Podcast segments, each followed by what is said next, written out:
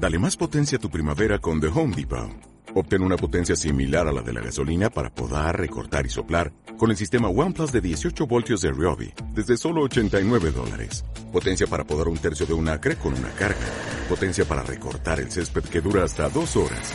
Y fuerza de soplado de 110 millas por hora. Todo con una batería intercambiable. Llévate el sistema inalámbrico OnePlus de 18 voltios de Ryobi. Solo en The Home Depot. Haces más. Logras más. Bandas nuevas. Viejas, historias, datos curiosos, etcétera, etcétera, etcétera. Música.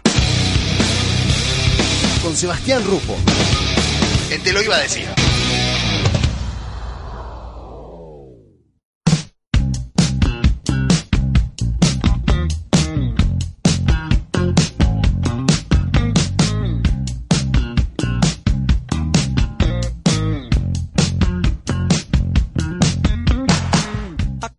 We needed to change to get out. We were too comfortable. We were like doing the same method, the same process. We're always trying to grow as artists, but we were using the same method, like driving the same car every day. You just start to go the same way every time. Both producers are highly intelligent. I would honestly say that they're two of the smartest mm-hmm. men that I know. So the ability to hear the big picture of music, to analyze it and decide what's good and what could be better. Um, so they have similarities. But Danger Mouse is um, coming from a different world than Rick is coming from and has different techniques of recording in the studio which we wanted we wanted to change you know Rick is wonderful there's there's nothing but greatness about what he does but we just needed a new taste a new flavor something that would put us out of our comfort zone where we would be forced to look deeper in ourselves to find something new. And he's very good at that. Just we needed to change, we needed to mix it up, we needed to do something different. So we got this new guy, you know, and he had a different process and a different idea about how to go about recording music, and it made us, you know, it made us try a different process and and get uncomfortable and to put ourselves in a position where we would do something new that that we didn't know what we were doing. It was a, a super interesting and Escuchamos- intense high pressure situation. Escuchamos ahí a Red Hot Chili Peppers eh, en una entrevista que le habían hecho acá en Argentina. En realidad es una argentina que le había hecho una entrevista creo que en Francia, en un lugar Ujú. donde estaban tocando. Y estaban hablando justamente del el último disco. Claro, ¿Eh? con el cambio de productor, ¿no? Danger Mouse. Sí, Getaway, que es el último álbum donde cambiaron de productor, que estaba, estaban justamente ahí en la entrevista, estaba Anthony Kids y Flea, o como en Argentina lo llamamos Flea. Eh, estaban hablando justamente de lo que fue ese cambio de productor y hacia dónde iban a ir con el disco, ¿no? Hoy en la columna vamos a hablar un poco de los Red Hot. Si bien empezamos con el presente de ellos, nos vamos a ir al pasado. Pero es importante porque justo eh, en esta nota ellos hablan del productor. Y es algo que se le vino repitiendo con, constantemente a los Red Hot Chili Peppers, el tema del productor. En este caso fue como consciente el cambio, ¿no? Vamos a cambiar, queremos ir por otro lugar. De hecho, hoy en la entrevista ellos cuentan, ¿no? De que tenían 20, 30 canciones eh, ya dispuestas para grabar. El productor de casi toda la vida, casi toda la vida exitosa de los Red Hot, había sido Rick Rubin, eh, un gran productor de música. Y para este último álbum querían algo distinto, querían ir por otros caminos. Entonces se encontraron con Danger, eh, Danger Mouse y, y dijeron, loco, tengo 20, 30 canciones, vamos al estudio y las grabamos. Y él dijo, no, vamos a escribir canciones nuevas. Mirá. Así que esas te las met-. Vamos a escribir canciones nuevas. Y la forma de componer, como dice Anthony Kids en la entrevista, también se modificó. Él estaba acostumbrado, como él dice, a, a componer y a escribir en su casa. O en la sala de ensayo, pero en, en un ámbito más íntimo. En este caso no. Eh, Danger Mouse quería que compusieran todas las canciones dentro del estudio. O sea, se le acercaba y le decía, vamos, escribir una canción ahora. Dice, no, pero no estoy inspirado. No, va ahora. Entonces, el proceso de grabación de este álbum fue distinto. Claro. Y ellos eh, al principio pensaban, no sé si va a funcionar, pero terminó funcionando. De hecho, están muy contentos y tienen ya ganas de presentar este disco en vivo. De hecho, creo que ya tocaron a algún lado. Ahora, teniendo en cuenta este disco y el anterior, el último antes que, que The Getaway, Eh, ¿Sentís que, que encontraron lo que estaban buscando, ese cambio, y que lo encontraron para bien? Es que no estaban buscando nada puntual, estaban buscando un cambio. No sabían con qué se iban a encontrar. Y se encontraron con este sonido. De hecho, Danger Mouse es un tipo que sabe producir. Los dos son muy buenos. Rick Rubin es muy bueno. Lo que pasa es que ya es como una relación gastada. Ya sabía. eh, De hecho, Flea dice en la entrevista: agarrábamos el auto, cada vez que íbamos a grabar un disco nuevo era agarrar el auto, el mismo camino, el mismo lugar, a la misma hora, todo igual. Querían romper esa estructura. Entonces, to- con este tipo cambió todo. Y se encontraron un disco diferente. De hecho, Anthony Kidd también menciona de que su, su manera de cantar también es distinta. O sea, les hizo sacar cosas a ellos eh, que no sabían que las tenían guardadas bien en lo profundo de su ser. Bien. Entonces encontraron, encontraron ese cambio que estaban Sí. buscando. Este di- hermoso esto. Este disco tiene como, no sé, 13, 14 canciones, una cosa así. Bueno, las nuevas, las que se, las que se compusieron dentro del, del estudio, son aproximadamente 10. Hay tres que sobrevivieron de, de esa era. De esas que había Sí, escrito que no esas. quedaron adentro del Sí. orto de alguna Exactamente. Pero nos vamos a ir a los inicios de los Red Hot y de una manera fugaz, porque si no podíamos estar horas hablando de los Red Hot. Y la otra vez, bueno, Nika había tirado acá, no sé qué, qué fue, que salió el tema de los Red Hot y, y bueno, pintó. Por las bandas en vivo. Ah, de las bandas en vivo, que no eran muy buenas. claro, y que yo, y dicho que yo eso, dije sí. que a mí me encantaron. Bueno, Sí. pero también los quiero mucho. Son grandes amigos, vienen a casa. Sí. Este sábado nos juntamos a comer. Mira, alta Eh, joda, con sí. Joda. Flea, Chad, Sí, sí, lo más. Josh. Josh, claro, ahora está el guitarrista Eh, nuevo. Claro, Josh. exactamente, no está más fruciante ni Dave Navarro, ¿no? No, no, no, de Navarro ya Ya, es historia. sí, bien, bien. Pasaron muchos músicos por los Red Hot. No vamos a estar nombrándolo a todos porque la verdad no suma, eh, confunde, pero pasó muchos guitarristas y bateristas. Sobre todo las bajas de ellos fueron bateristas y guitarristas. Algunos se murieron, otros simplemente se fueron y otros tenían miedo de estar en una banda donde los integrantes se iban muriendo. Esto fue una declaración de Jack Iron, que fue uno de los de los músicos que dijo, "No, yo de esta banda me voy." Uno tiene sobredosis, el otro se está muriendo, me voy de esta banda. Mueren todos, o sea, me voy. Eh, Una cosa así fue. Muy destino Sí. final. Sí. Pero los Red Hot tienen una historia fabulosa. Porque es una banda que hoy la- nosotros la asociamos con los 90. Pero es del 83. Esta Claro. banda empieza en el 83. Y en el 83 Michael Jackson estaba sacando thriller. Cuando estos tipos estaban tocando, ¿no? Claro. Estos se conocen en una preparatoria. De Claro. hecho, Flea en esta entrevista eh, tiene una remera del equipo de béisbol de, la- de esa preparatoria. O sea, son tipos que están como muy a- eh, muy en contacto todo el tiempo con sus orígenes, ¿no? Sí. Como que más allá de la fama y todo eso. Y eh, California es un tema Los recurrente. Ángeles. Bueno, Los Ellos Ángeles, son de Los Ángeles, sí. todo lo contrario. Están Sí, no, no. California es el estado. Sí, Los Ángeles, California. Sí. eh, ellos son de Los Ángeles, hablan en general de- del estado de California y específicamente de la ciudad de Los Ángeles, que es de donde Bueno, Flea es australiano, ¿no? Pero Claro, después no, bueno, chico pero en la, claro, en universidad se conocieron con Anthony. Sí, ¿no? se conocieron ahí en la, en la universidad. En la preparatoria habían hecho una banda que tenía un nombre muy complicado, muy largo, que Tony Flowers and the Miracles, eh, bla, bla, bla, Majestic, eh, una cosa así, eh, Mayhem, of Mayhem, una cosa rarísima.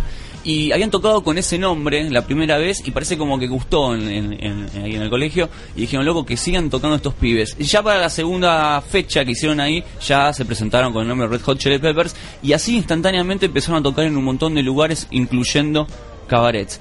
Eh, muchos grupos, de hecho los Beatles han tocado mucho en cabarets, muchas bandas se tocaron en esos, en esos suburbios y en esos lugares, digamos, eh, oscuros y Under. y under, ¿no? Y, y al poco tiempo también lo llama una, una compañía discográfica para grabar. A estos tipos se les, siempre se les fue dando todo como muy rápido. Sí. Pibes muy jóvenes, de familias complicadas, ¿no? Recordamos Flea, es un tipo que viene de una familia ensamblada, con una, tenía una muy buena relación con su padre, pero con el padrastro no.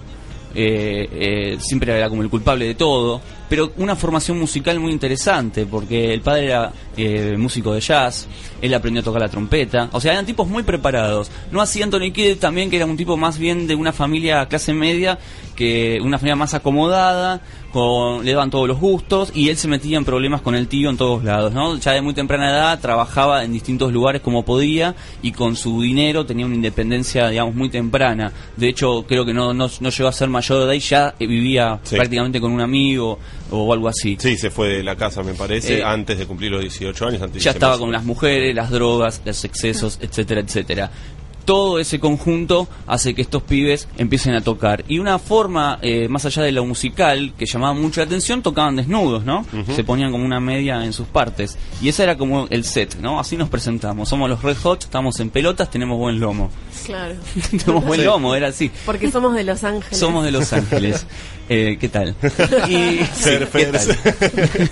Buen cuerpo. Sí. Bueno, en el 2000 y pico, 2000, 2000, en un festival se subieron y tocaron de esa manera, como haciendo un revival Mira. de esa- aquellos años dorados de cuando ellos se subían en pelotas con, con el... ¿Se siguen La bancando el lindo cuerpo o no? Están bien. Están bien, para la edad que Sí, tienen, están está bien, muy bien. Están bien, Se sí, sí, se están bien. Bueno, la compañía discográfica que les pone ojo es la, la EMI, ¿no? una grabadora que siempre ha puesto el ojo muy bien.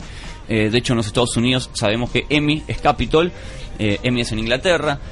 Pero había un problema. Dentro de ese grupete había, eh, había como una discordia. Era, es como que nosotros nos juntamos, hacemos una banda, pero tenemos otros, otras agrupaciones por, por si las moscas, ¿no? Mm. Por si Un todo, todo lo que estamos apostando acá no funciona.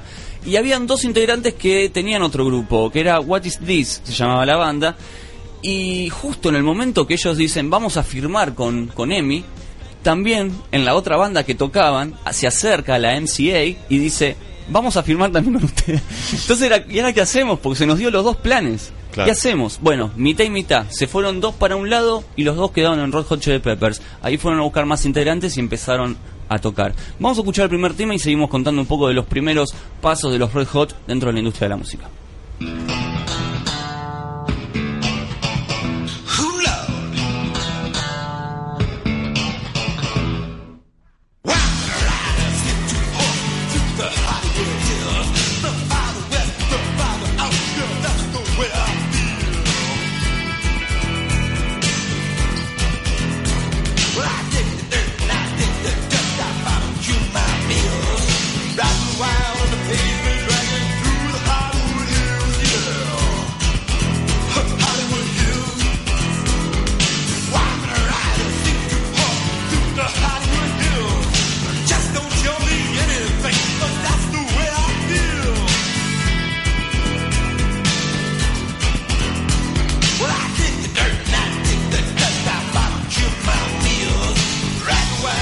Escuchando True Men Don't Kill Coyotes. Coyotes.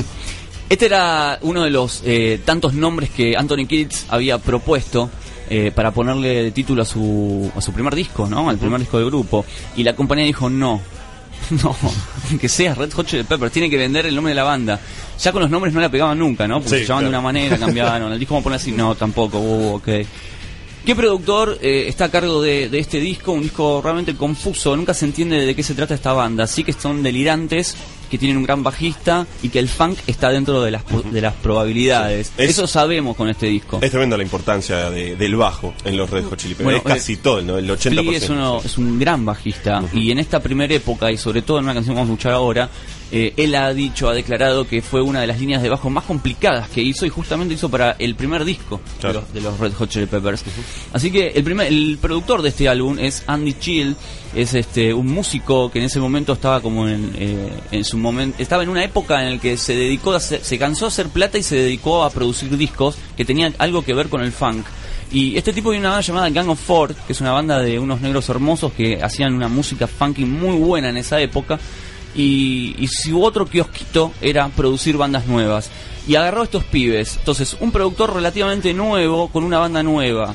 Era un loquero ese estudio, porque las ideas iban, venían, no se sabía, ellos no tenían un sonido definido todavía y el productor como que vamos a probar. Y probaron, hicieron una mezcla de funk, medio punk, no se sabía bien para dónde ir. Este disco fue un fracaso de los Red Hot Chili Peppers, fue un fracaso, vendió apenas 500.000 copias y los tipos se vieron como, oh, qué garrón, ¿no? El chale pifiamos, en, en el prim- o sea, teníamos buenas presentaciones en las preparatorias, pero grabamos un disco y no, no nos quiere nadie. Escuchemos otra canción más de, de este primer álbum de los eh, Red Hot.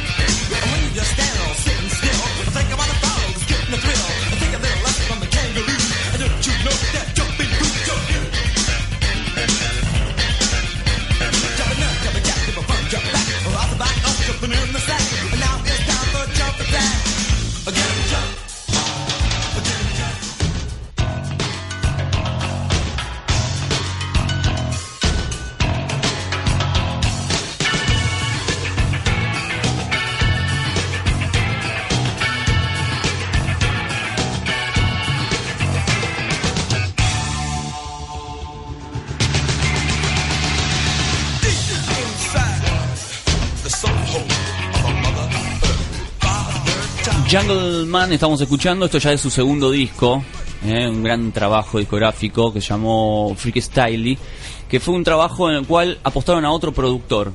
Acá la guerra de los Red Hot era conseguir el productor que entendiera lo que ellos no sabían todavía definir, que era su música. Pero alguien que tenga una gran lectura o que diga, no, vayamos por este lado, que me parece que va a ir bien. No, no trabajo un productor. En este caso apuestan a George Clinton, otro grande de la música del funk, líder de un montón de grupos como P-Funk, también como Funkadelic y también como Parliament. ¿Por qué tenía tantas bandas George Clinton? Esto es un paréntesis. Porque a él le beneficiaba económicamente. Él armaba recitales y tenía un montón de grupos y cobraba por las tres. Claro. Siempre estaba el mismo, ¿no? Tocando.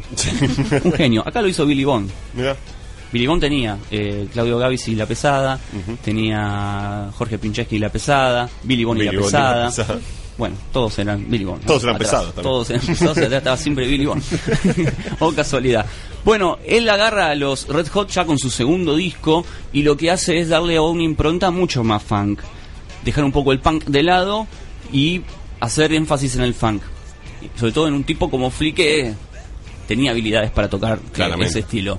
Así que sacan este material, empiezan a hacer unos intentos, meten algunos covers, hacer algunos eh, algunos homenajes como al grupo The Meters, que es una de las bandas muy importantes de New Orleans, que hace funk y The Meters en, en New Orleans es como los Beatles, nadie se mete con esa banda porque están históricamente se van muriendo los, los integrantes y van surgiendo los hijos, ¿no? Como los chalchaleros acá. Y así, se va reciclando constantemente. Y es una de las bandas de funk eh, por excelencia de New Orleans. Así que hicieron Hollywood, que es una de las canciones que están en este material, a la cual le pusieron como mucha garra, sobre todo George Clinton, apostó mucho en esa canción, pensando que los Red Hot lo iban a llevar a otro nivel y lo iban a hacer popular. Este disco vendió mucho mejor que el primero, pero no así eh, lo suficiente como para ingresar en el ranking de la Billboard. Es muy importante el ranking de la Billboard, sobre todo en esa época. El ranking de la Billboard está compuesto por los 200 discos más importantes. Ellos no llegaron ni siquiera al 200. Mu- o sea, En- no vendió casi nada. Bien, en ese año hablamos, En obviamente. ese año, año 85 es este disco. Escuchemos Hollywood, Red Hot.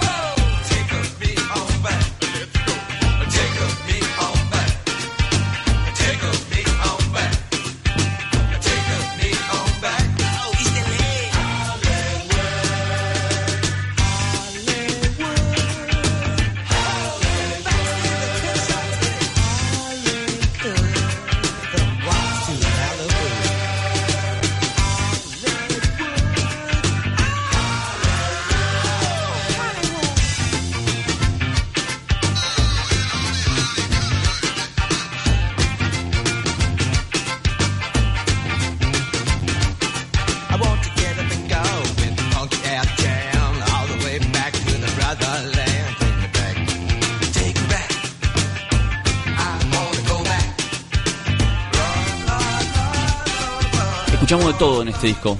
Escuchamos gran bajo, escuchamos un saxo. Ese saxo es Maceo Parker, que en ese momento era toda una, insti- una institución. Sí.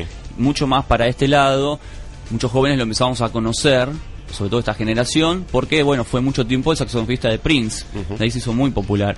Y también está Bootsy Collins tocando ahí. un Gran, gran bajista. De hecho, le ha regalado a los Kuriaki una- un bajo. Mira, Creo que cuando estaban grabando Chances sí. habían ido a la casa y él sacó un bajo así dijo, para vos Dante, no puedan creer. El dios del Sí, bajo. sí, se volvieron locos, Un tipo que se ponía anteojos con estrellas, viste, en forma de estrella, era una estrella del funk. Ujú. Así que este tipo también. Había mucho, muchos nombres conocidos dentro de este material de los Red Hot, pero con los Red Hot no pasaban mucho. Sí. Era mucho invitado, mucho productor, pero ellos todavía no explotaban. Así que cambiamos de productor. Eh, Fue la idea, vamos a cambiar de productor. Pero así todo, le- lo que le vino bien de estar con George Clinton es que George Clinton no quiso dar el brazo a torcer y dijo, por más que este disco haya sido un fracaso y yo como productor no pude explotar a estos pibes, me los voy a llevar de gira y se los llevó por todos lados y los mostró por todos lados. Algo tengo que hacer con estos pibes y algo bueno le tiene que quedar de mí a estos pibes. Así que se fueron a Alemania, tocaron en el Rock Palace, uno de los grandes festivales que, que hay, eh, hay en Europa. Y se presentaron otra vez en pelotas con el La media. con la me- con la me- de hecho en YouTube está ese recital lo pueden buscar está muy bueno. Sigamos escuchando un poco más de los Red Hot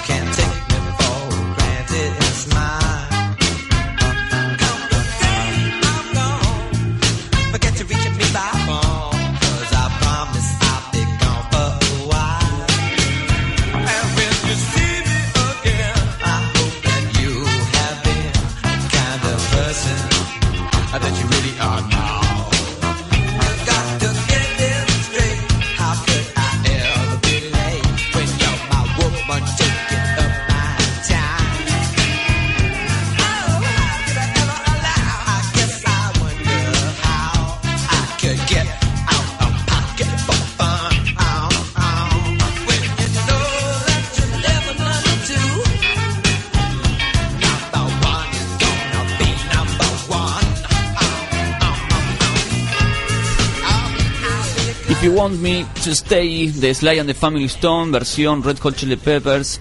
Gran tema, gran banda, Sly, Sly Stone. Si no escucharon, recomiendo. Hoy el pobrecito de Sly, si me está escuchando Kike, se estará riendo. Porque el pobre de Sly hoy se transformó en eh, un pobre callejero, linchera. Ah, ¿sí? Eh, sí, sí, sí, sí, se quedó sin plata y está viviendo en una casa, no, en un auto, ¿no? Y hay unos viejitos que le da de comer cada tanto. Se gastó todo, maestro, se gastó Se toda la patinó, quedó, quedó, quedó en quiebra el querido Sly. Digo, puede pasar. Puede pasar, y en les la pasó. historia de la música debe sí, haber sí. varios casos.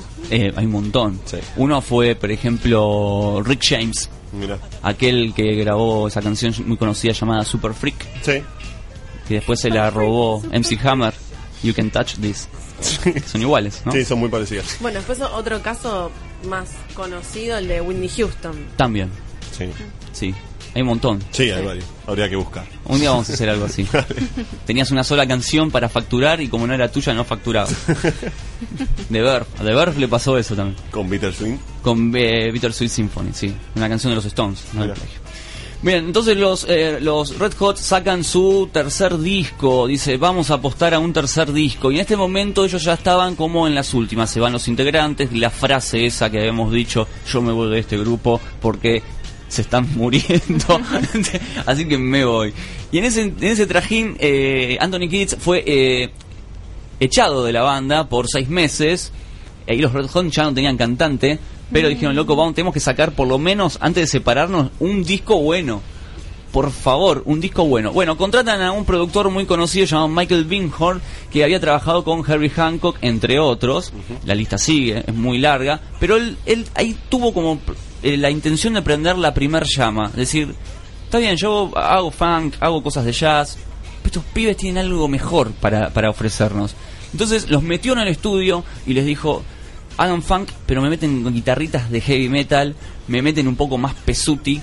Y todo tenía que ver, porque en esa época también estaba tocando Living Color, que viene más del palo del heavy metal, o mejor dicho, del metal, pero más funkeado, ¿no? Sí. Una banda que tocaba en pubs, y un músico muy conocido los descubre, y todas esas cosas. Así que estaba por un lado Living Color, por otro lado estaba Fey No More también haciendo algo parecido, y ya en el año 87 los Red Hot también se meten en el estudio a sumarse a esa oleada, ¿no? De hacer un funk, pero un poquito más pesuti.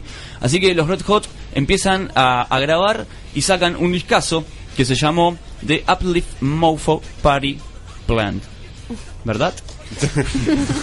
Escuchamos Fly Like the Brave. Esto es eh, el tema con el que arranca la nueva era de los Red Hot Chili Peppers.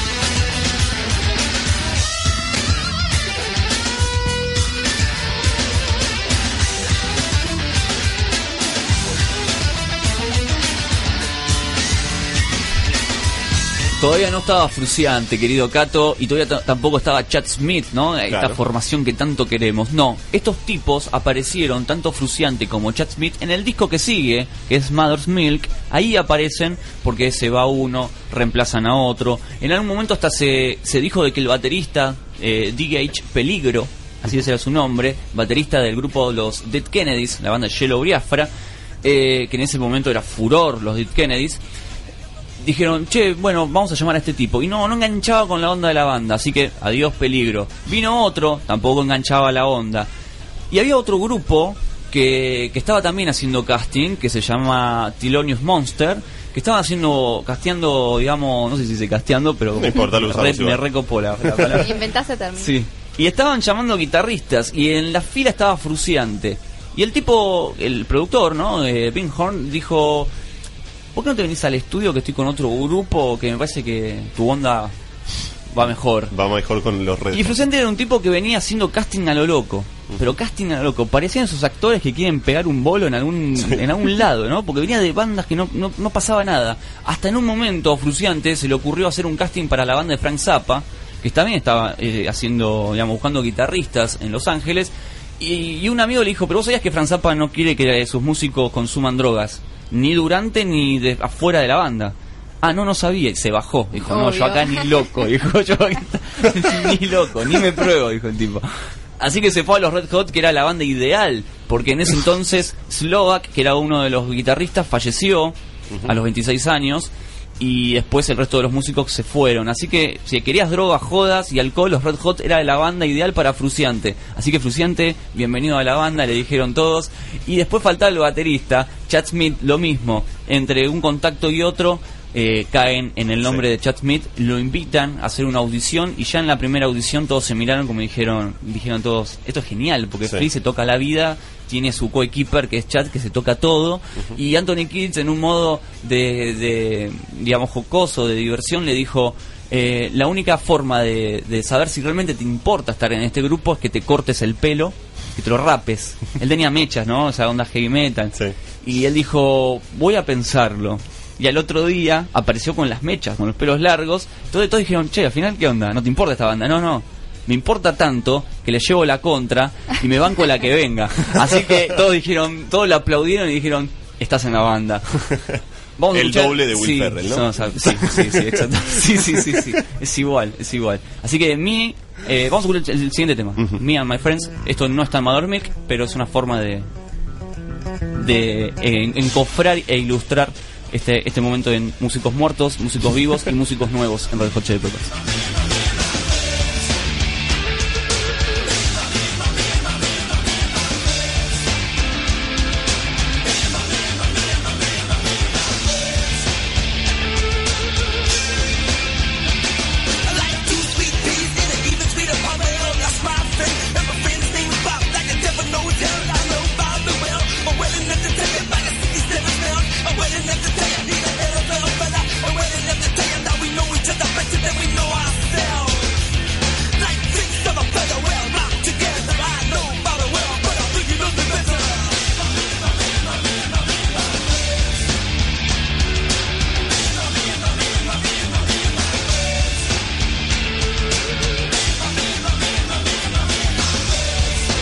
Mother's Milk, año 88, eh, se mete en el estudio, eh, otra vez todo de vuelta. Hasta, hasta es re embolante hasta contarlo, ¿no? Porque imagínate estos pibes que lo vivían, ¿no? O Sí. vamos al estudio a hacer otro fracaso. Era más o menos así.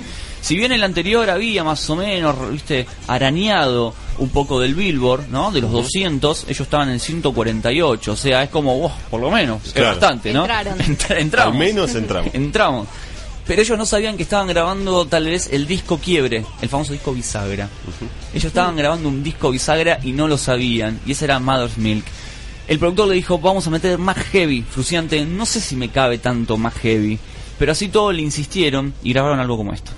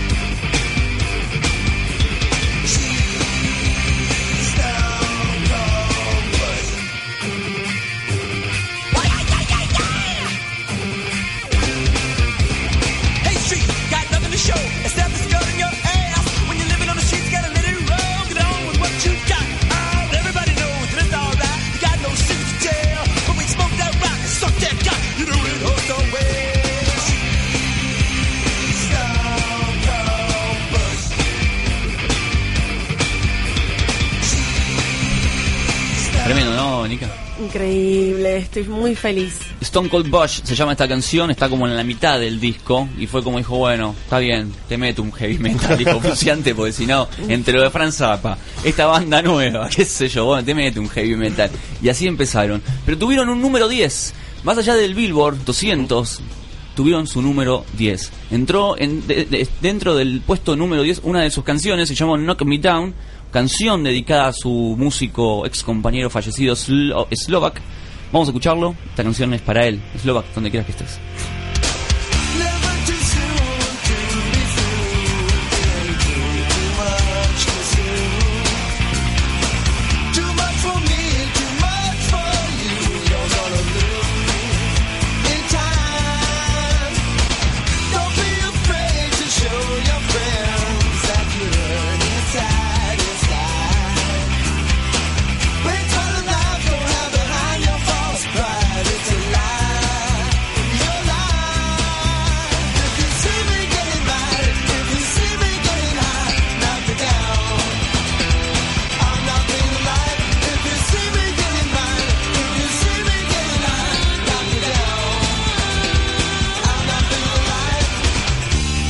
Power, power, Cato, ¿eh? Sí, me encanta el slap de Flia.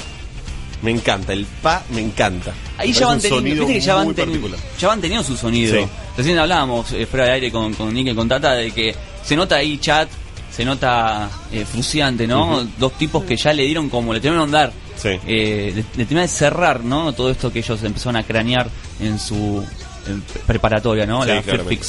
High School. Y ahí le empezaron a dar forma. Una cosa grandiosa. Y ahí empiezan los éxitos, ¿no? Porque este fue el comienzo de algo grande que es lo que nos lleva Get Away, disco que salió ahora. Años siguientes sale, sale Block Sugar Sex Magic, un disco ya producido por Rick Rubin. Ahí empieza la sociedad con ese productor y no los larga hasta eh, el disco este que habíamos Si bien Mother's. Milk fue el disco bisagra, Blood Sugar fue el disco que Uno los, de- los, los catapultó al estrellato, ¿no? Se podría decir. Y sí, digamos, hay un disco que te ya te empieza a, a sobresalir dentro de lo que es eh, a nivel local, ya te empiezan a reconocer a nivel local, y Block Sugar fue el disco que ya lo empezamos a conocer a nivel internacional. Claro. ¿eh? Esa es la gran diferencia. Bueno, Green Day pasó lo mismo, Dookie fue ese disco en el cual todos empezamos a conocerlo en otros lugares, que no sea Estados Unidos. Ellos si bien ya tenían ahí una fama bastante tímida, pero con Dookie salen, ¿no? Claro. Se catapultan a, a lo internacional. Bueno, Block Sugar fue ese, ese disco y este fue el que le dio el éxito a nivel local y ahí ya empiezan ya con su sonido que termina de, de tomar de forma. No solo cambian de productor, sino también cambian de discográfica. Acá rompen también esa, esa, ese contrato que tenían con, con EMI y pasan a grabar para la Sony, la Sony Music, para Epitaph, ¿no? Mira. Epic, perdón, Epic. Así que empiezan a grabar ahí y ahí empieza también toda la sociedad. Así que bueno, esto fue un poco, digamos, los Red Hot, de dónde salen, por qué sonan, suenan como hoy y, y el caos con los productores, ¿no? Que Sí. siempre pasa eso. Sí, que al menos en estos primeros cuatro discos que, que estamos hablando, tres, eh, cuatro discos, eh, que fueron todos con productores distintos. Cada uno de ellos Sí, fue con un productor sí, distinto. hasta que engancharon a- al gran querido